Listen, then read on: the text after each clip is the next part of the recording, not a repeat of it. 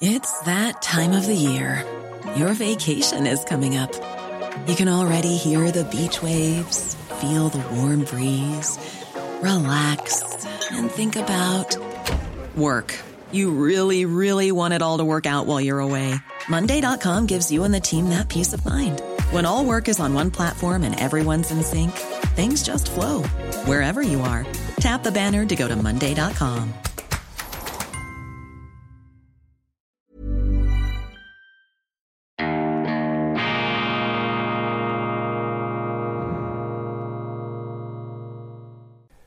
Grüezi miteinander. Einen wunderschönen, guten, burli munteren Morgen, meine sehr verehrten Damen und Herren. Ich begrüße Sie herzlichst bei Weltwoche Daily.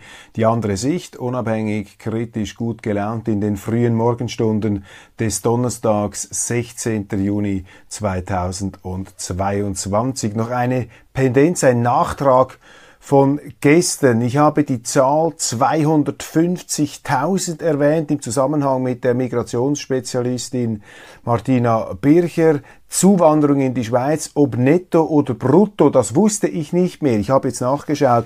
250.000 Nettozuwanderung im Jahr 2022. Das ist die Erwartung der SVP-Migrationsspezialistin Martina Bircher. Das sind ungeahnte Dimensionen. Das ist die Hälfte der Stadt Zürich, die zusätzlich in die Schweiz einwandert durch eine völlig außer Rand und Band geratene Personenfreizügigkeit mit der Europäischen Union, aber auch insbesondere mit der Ukraine. Und diese Massenmigration aus der Ukraine, die längst nicht nur kriegsbedingt ist, das haben wir gestern nachgezeichnet und das habe ich auch in der neuen Weltwoche äh, thematisiert, diese Massenmigration aus der Ukraine ist einzudämmen und wieder zurückzuholen auf den Boden unseres humanitären Asylrechts. Das ist ja das ganz große Drama in dieser äh, Migrationsthematik, dass sich die Politik laufend dispensiert vom Rechtsstaat und hier in einer schwelgerischen Verantwortungslosigkeit sich entfernt ähm, von den eigentlichen gesetzlichen Grundlagen unserer äh, Zuwanderungspolitik. Das ist der ganz entscheidende äh, Punkt hier, das Ende des Rechtsstaats, Moral vor Recht, auch hier. Und äh, es geht nicht darum, den äh, Verfolgten und den vom Krieg bedrohten nicht zu helfen, sondern es geht einfach darum, der Wirklichkeit gerecht zu werden und der Realität dieser Migrationsströme Mehr dazu in der aktuellen Weltwoche. Ja, Donnerstag ist natürlich der heilige Erscheinungstag, also heilig vor allem für die Redaktion. Ähm, unser Wochenrhythmus ist ja bestimmt einerseits durch die frühmorgendlichen äh, gymnastischen äh, Weltwoche äh, Daily äh, Leibesübungen des Geistes äh, gewissermaßen, dann aber auch natürlich durch den Erscheinungsrhythmus unserer Zeitung. Und der Höhepunkt ist der Produktionstag am Dienstag. Da arbeiten meine Kollegen bis weit, weit in die Nacht hinein, um äh, das Blatt herauszustemmen. Ich war diese Woche in Bern und in Dresden und ich habe deshalb den Abschluss nicht mitbegleiten können. Deshalb spreche ich äh, geradezu unabhängig, wenn ich meinen Kollegen ein dickes Lob hier äh, spende für ihre Arbeit. Titelgeschichte Das Nein in der Liebe, was Frauen meinen, wenn sie nicht Ja sagen.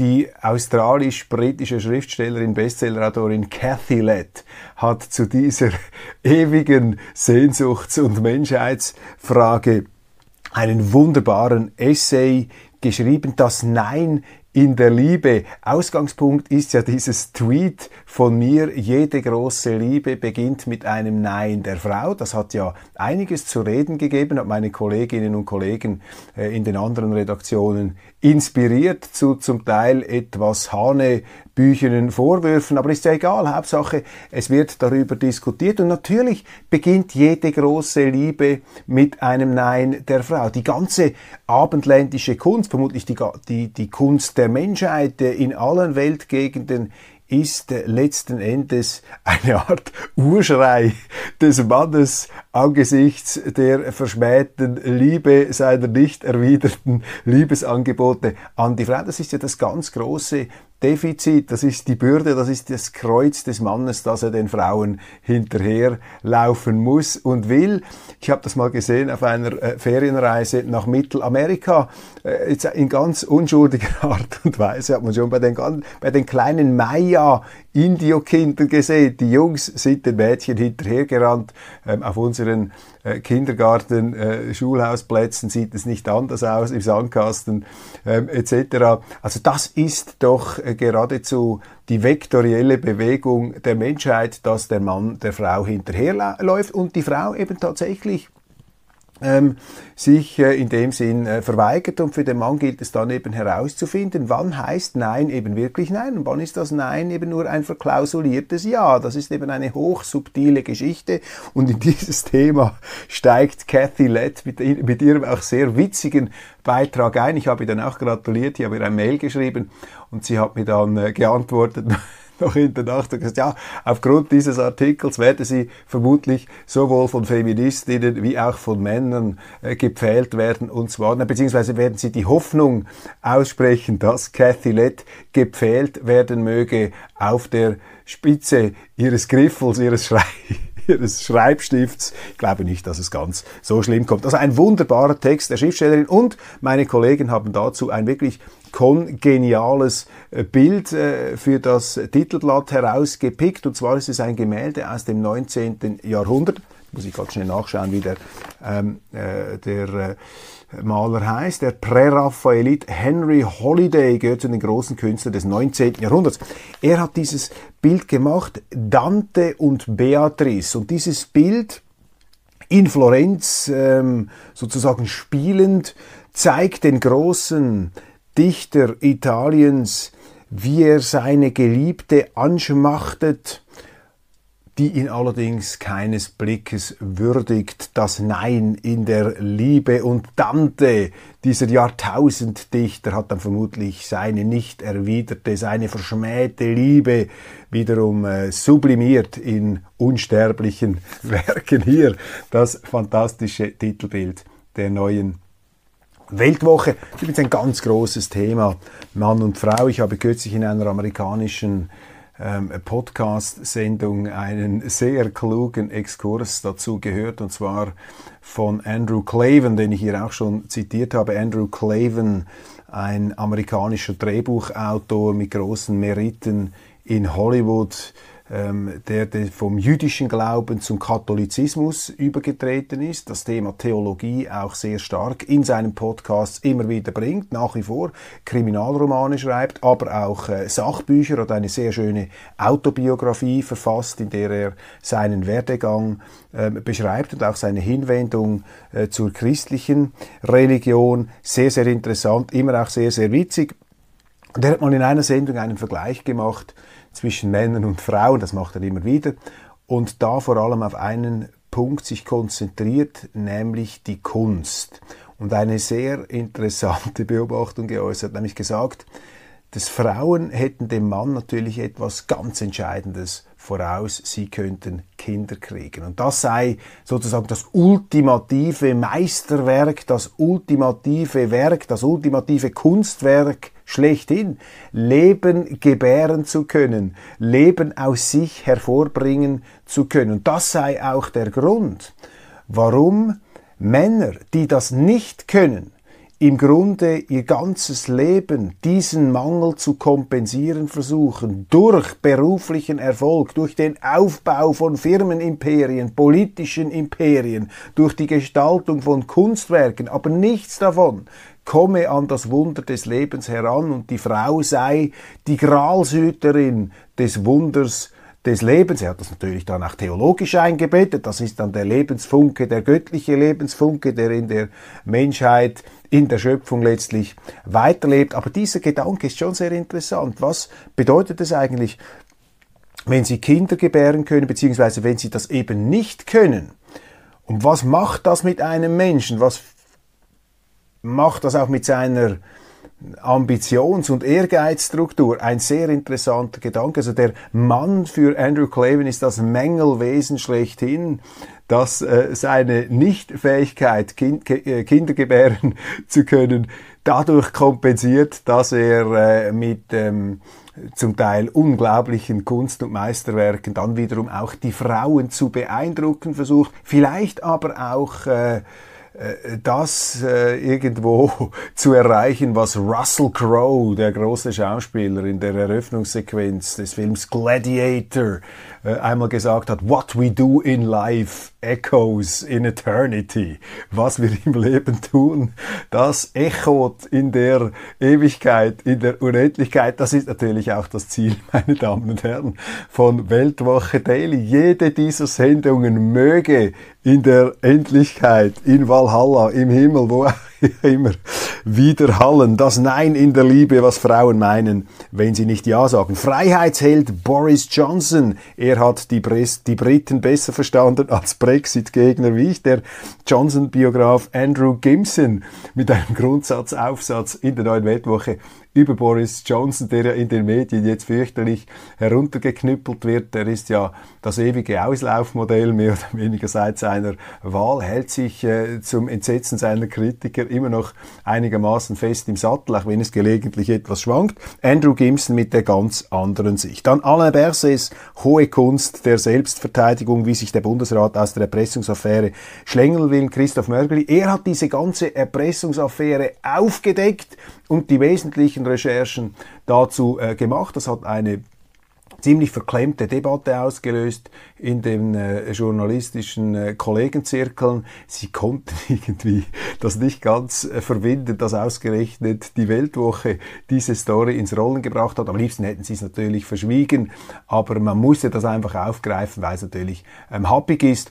Und es haben dann auch andere dazu recherchiert, unter anderem der Tagesanzeiger, vor allem aber auch die NZZ am Sonntag mit eigenständigen Recherchen, wobei sie haben dann irgendwann aufgehört, sie haben einfach keine Beiträge mehr gemacht. Und es ist ja jetzt ein Untersuchungsbericht von 14 Seiten herausgekommen über Alain Berset, der ihn komplett von allem reinwäscht und da, meine Damen und Herren, da lachen jetzt einfach die Hühner. Ich finde das unglaublich. Da gibt's eine Passage in diesem Bericht, da steht doch tatsächlich drin, dass es überhaupt keine Zweckentfremdung von Dienstfahrzeugen der Schweizerischen Eidgenossenschaft sei, wenn Bundesrat Alain Berset mit seiner Bundesratslimousine nach Freiburg im Breisgau fährt, um dort seine Geliebte zu treffen und äh, dort dann entsprechend eine Art, äh, was ist das, Flitterwochen im Exil, keine Ahnung, äh, zu veranstalten. Ich meine, wenn das zum Auftrag, zum Leistungskatalog der Bundesratslimousine gehört, in den Reglementen drinsteht,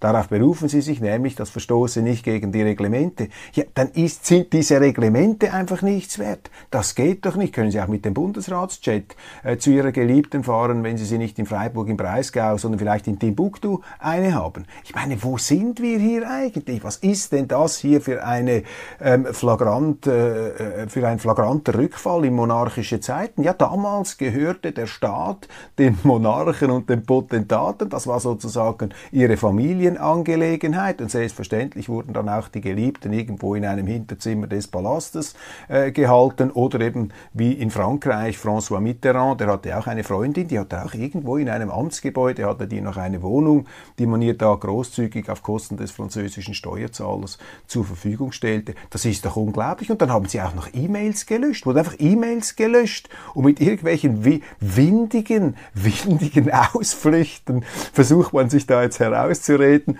Und äh, Christoph Bergli analysiert jetzt dieses Abwehrdispositiv äh, des äh, Bundesrates. Dann weitere Themen.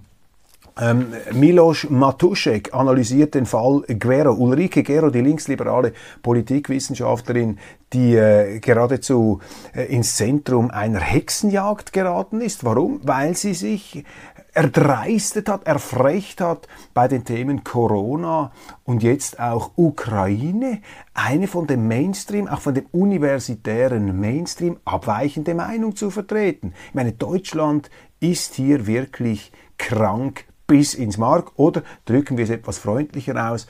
Äh, Deutschland ist eine noch junge Demokratie. Die wissen einfach zum Teil, vor allem in diesen sogenannt gebildeten höheren Ständen, wissen sie nicht, was Demokratie ist. Demokratie bedeutet Meinungsvielfalt. Schwindler Magellan, der Weltumsegler. Ich habe auch Bücher über ihn gelesen. Magellan, er war ein begnadeter Schwindler. Das schreibt Wolfgang Keudel. Und dann haben wir einen wunderbaren Bericht. Ich war anfänglich etwas skeptisch, dachte, ja, das interessiert doch niemanden. Aber sie haben es sehr gut gemacht. Wer wird Bundesrat? Das Personenkarussell in Bern. Und da werden die Auspizien gelesen, der Vogelflug zu Bern, nein, nicht der Vogelflug, aber wie die Politiker sich bewegen. Hochinteressant. Also wenn Sie sehen, dass zum Beispiel SVP-Politiker sich auffallend an Feiern von SP-Politikern bewegen, dann ist das ein sicheres Indiz dafür, dass sie, dass sie Bundesratsambitionen haben, denn es geht natürlich dann äh, bei diesen informellen Anlässen dazu, sich von seiner besten einnehmenden Seite zu zeigen, um dann äh, bei der nächsten Bundesratswahl auch entsprechend die Stimmen einzuheimsen. einzuheimsen. Ja, das gehört eben dazu. Das ist die Pulswärmer-Dimension der ähm, Politik. Wir haben einen sehr, sehr schönen Kulturteil, äh, der öffnet mit einer schwelgerischen Betrachtung des äh, Herzogtums Burgund. Wunderbar, Burgund, das ist wie ein Märchenreich. Schauen Sie sich mal dieses Bild an hier.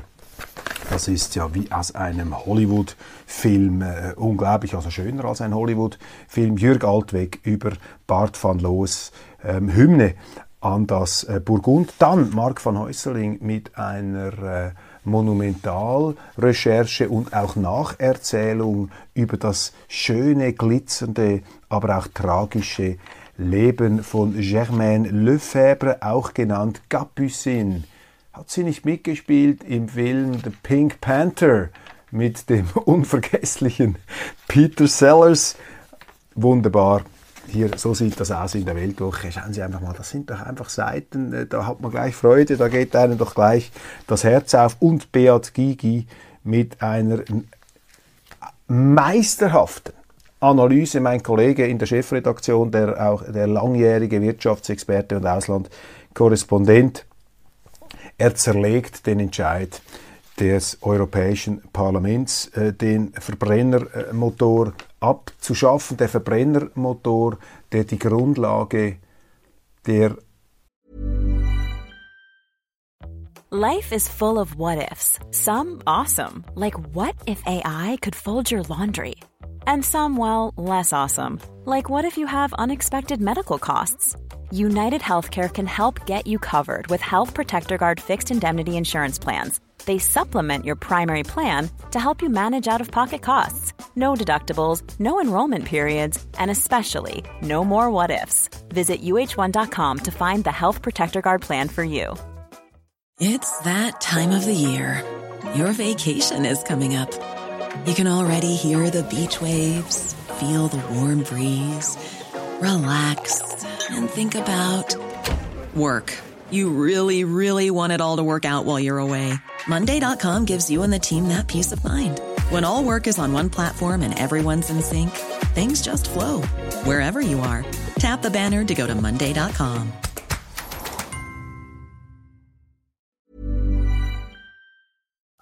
Des Wohlstands in weiten Teilen dieses Planeten ist und nach, er war und nach wie vor ist und vor allem auch die Grundlage einer der erfolgreichsten Industrien Europas. Und das wird jetzt einfach zusammengehämmert auf dem Altar dieser rot-grünen Ideologie, ohne Rücksicht auf die Konsequenzen. Und wissen Sie, die Leute, die das machen, die haben sich ja bis zur Erschöpfung, bis zum Abweichen vor allem dadurch qualifiziert, dass alle ihre Entscheidungen im Bereich der Energiepolitik und nicht nur der Energiepolitik falsch waren. Falsch waren.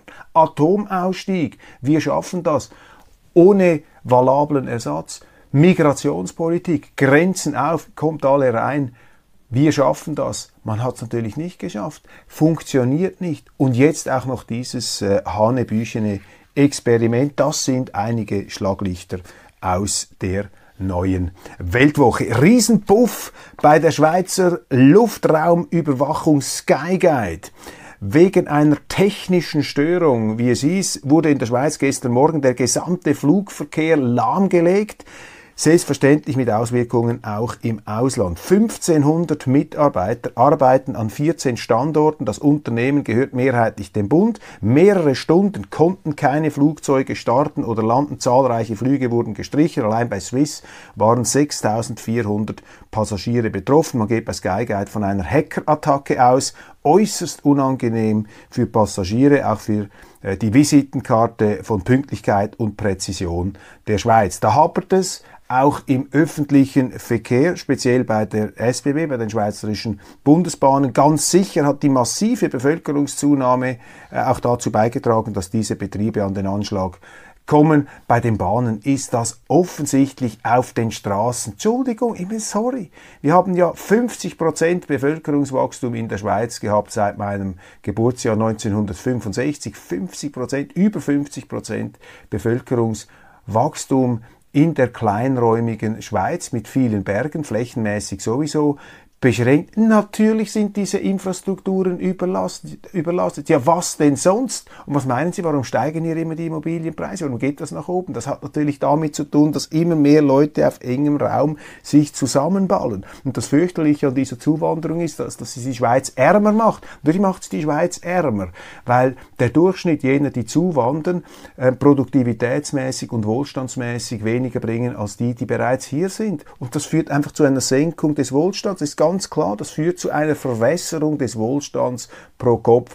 Es wird uns eingeredet von der politischen Elite in Bern, dass uns diese Zuwanderung reicher mache, dass das großartig sei, eine unglaubliche Bereicherung, wenn wir 20.000 Kebabstände haben. Nichts gegen einen Kebabstand. Ich finde auch, wir können mehrere haben. Das ist großartig. Ich will gar nichts gegen Kebabstände sagen. Aber einfach die Quantität macht's doch aus, meine Damen und Herren. Und Vielfalt ist ja schön, aber Vielfalt in einer gewissen Dosierung. Und das ist einfach zum Dogma erhoben worden, diese Zuwanderung. Und man macht da einfach weiter. Die, die Tore, die Kühlschranktüren sind sperrangelweit offen. Unsere Sozialleistungen werden mehr oder weniger europaweit einfach zum Fenster rausgeworfen. Das ist ein Rezept zur Ausplünderung der Schweiz, meine Damen und Herren. Das läuft und das sehen Sie natürlich ganz konkret. Das spüren Sie ganz konkret in den ähm, Zügen auf den Straßen. Und deshalb ist es zwingend, dass die SVP hier eine Initiative lanciert zur Begrenzung dieser Massenzuwanderung. Ich, wir wollen doch keine 10 Millionen Schweiz, meine Damen und Herren, mit kaputten Schulen, das gehört dann auch noch dazu, überschwemmten Schulen, mit Schulen, wo die Lehrkräfte einerseits durch völlig verfehlte äh, äh Kinder- und menschenfremde Bildungstheorien äh, sowieso gepiesackt und, und drangsaliert werden, dann aber eben auch durch eine Zuwanderung, die in den Schulklassenzimmern einen geregelten Unterricht unmöglich macht. Das gehört da eben auch dazu. Wir wollen keine 10 Millionen Schweiz mit kaputten Schulen, mit überfrachteten Straßen, mit überteuerten Mieten, mit Verkehrsproblemen, mit ökologischen Problemen. Ich meine, die, die Grünen, was ist hier mit den Grünen los? Ähm, Quantität vor Qualität dass die Grenzen des Wachstums, habe ich mal gemeint, sei ein Grundsatz der Grünen, die Grenzen des Wachstums. Ja, überall Wirtschaftswachstum, ja, kein Wirtschaftswachstum, aber Bevölkerungswachstum, da haben sie offenbar überhaupt nichts dagegen. Das geht doch hinten und vorne nicht auf, meine Damen und Herren. Als übrigens SVP-Nationalrat Thomas Matter im Nationalrat von Verkehrsministerin Somaruga gleichen Tags wissen wollte, was sie zum Sky Guide-Debakel meinte, wurde Matter von der Präsidentin des Nationalrats, einer Grünen, wie von der Bundes Bundesrätin abgekanzelt. Dieses Thema gehöre jetzt nicht zur Traktanten Liste. Europas Einigkeit zeigt erste Risse, Titel der Tagesanzeiger. Viele wollten gemäß einer Studie Frieden, auch mit Zugeständnissen aus Kiew.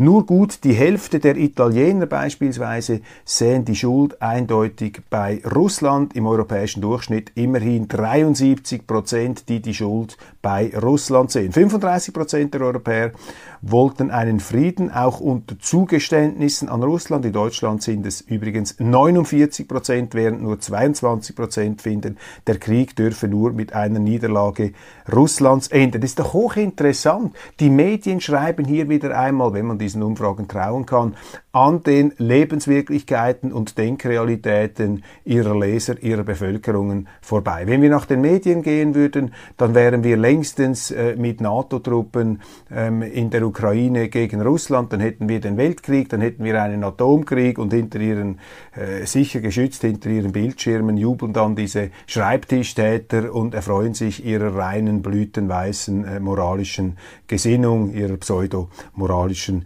Gesinnung. Die Leute aber sind viel realistischer. An diesen Umfragen bestätigt sich wieder einmal, was der berühmte britische Historiker A.J.P. Taylor gesagt hat.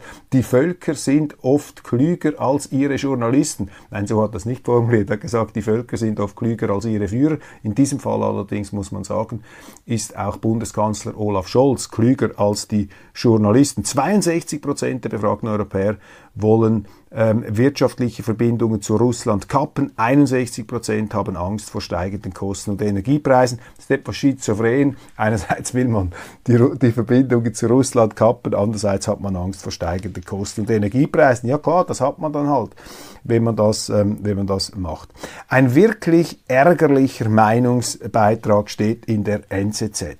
Der Autor ist Thomas Gauthier lebenslanger Beamter, zuletzt Professor für europäisches und internationales Europarecht an der Universität Bern, ein seit Jahrzehnten notorischer EU-Beitrittsturbo. Sein Artikel, Titel Das Ende der Neutralität. Der pensionierte Staatsbeamte ärgert sich, dass manche in der Schweiz russisches Gas brauchen und dass wir zu wenig Hilfe an die Ukraine leisten. Wirklich ganz übel ist Gauthiers Satz, ich zitiere, in der ideologischen Auseinandersetzung mit dem Faschismus leistete die Neutralität keinen Beitrag zur Verteidigung von Freiheit und Demokratie.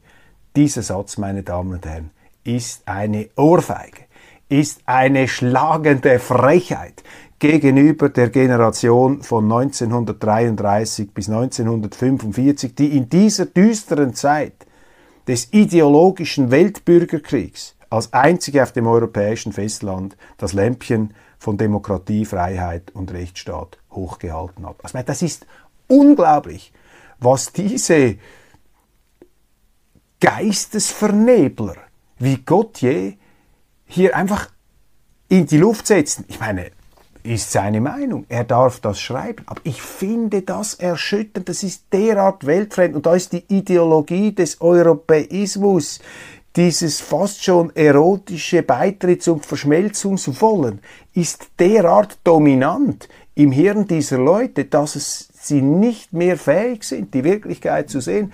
Die Neutralität der Schweiz hat auch und gerade im Zweiten Weltkrieg einen enormen Beitrag geleistet, dass eben Frieden in diesem Land geherrscht hat. Natürlich musste die Schweiz sich irgendwie verrenken in dieser schwierigen Zeit, umzingelt von Stechschritt marschierenden und waffenstarrenden Nazis, die bis 1941 ganz Europa überrannt haben mit ihren Blitzkriegen und mit ihren Verbrechen und diesem ganzen Wahnsinn. Ich meine, was hätte der Kleinstaat damals machen sollen? Ich meine, man war vorbereitet, im Redwi sich in den Bergen zu verschanzen, hätte dann aber das Mittelland preisgegeben, ohne eine Neutralitätspolitik. Wenn die Schweiz sich geweigert hätte, hier mit den Nazis zu kollaborieren, dann wäre die Schweiz verhungert.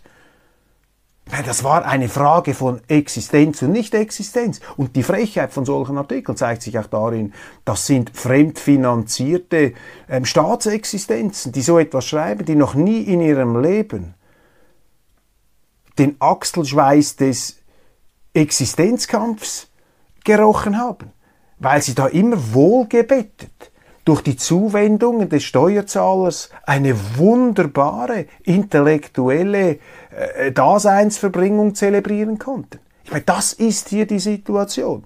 Das Sein bestimmt hier auch, ganz klar, da hat Karl Marx recht gehabt, das Sein bestimmt das Bewusstsein auch bei einem äh, Professor ähm, Gauthier dieser Kampf der Schweiz damals in einem von Nazis und totalitären Armeen beherrschten Europa, das war, das war heldenhaft. Gemessen an den Umständen. Natürlich nicht perfekt, natürlich ist die Weste nicht weiß geblieben. Selbstverständlich hat sich die Schweiz auch äh, verstrickt in diese Fürchterlichkeiten der damaligen Zeit, aber das Ziel am Schluss, das Land freizuhalten, den Rechtsstaat, die Demokratie zu verteidigen, das ist gelungen und zwar unter sehr, sehr vielen Entbehrungen.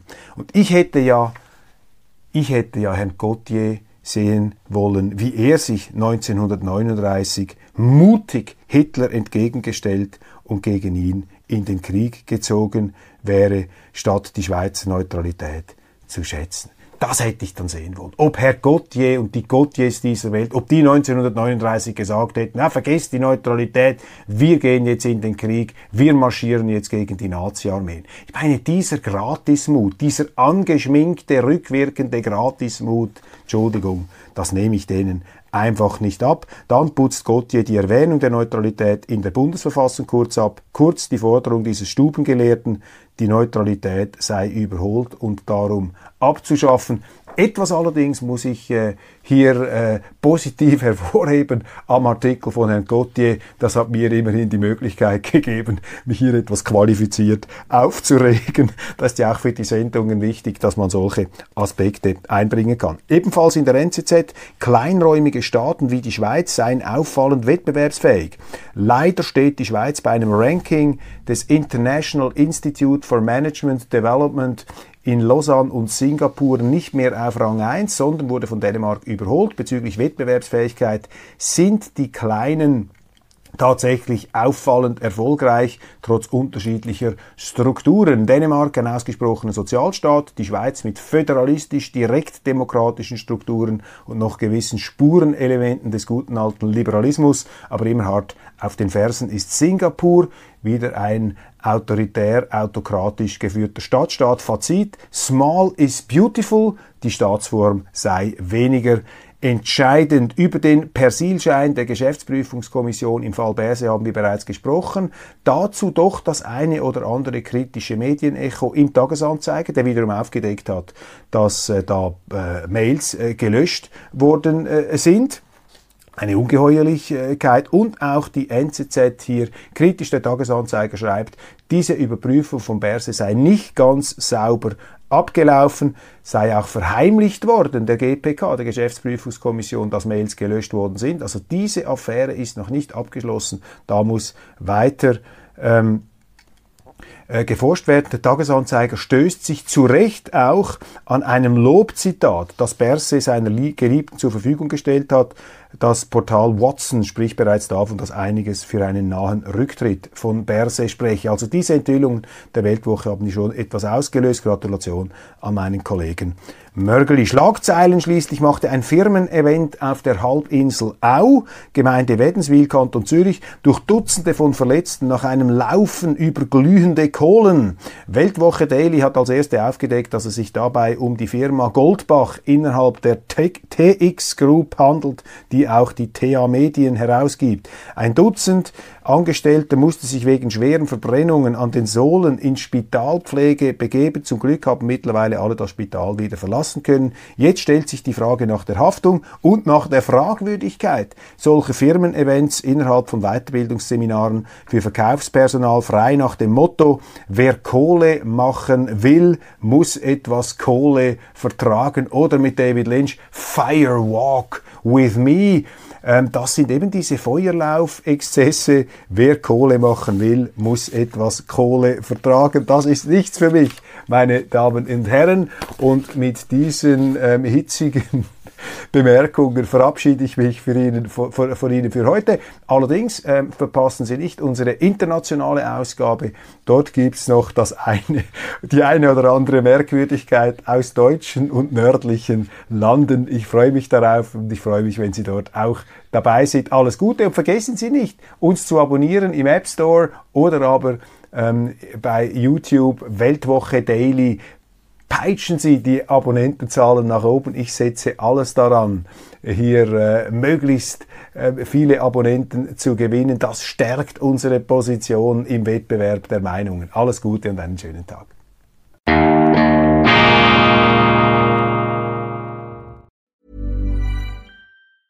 Even when we're on a budget, we still deserve nice things.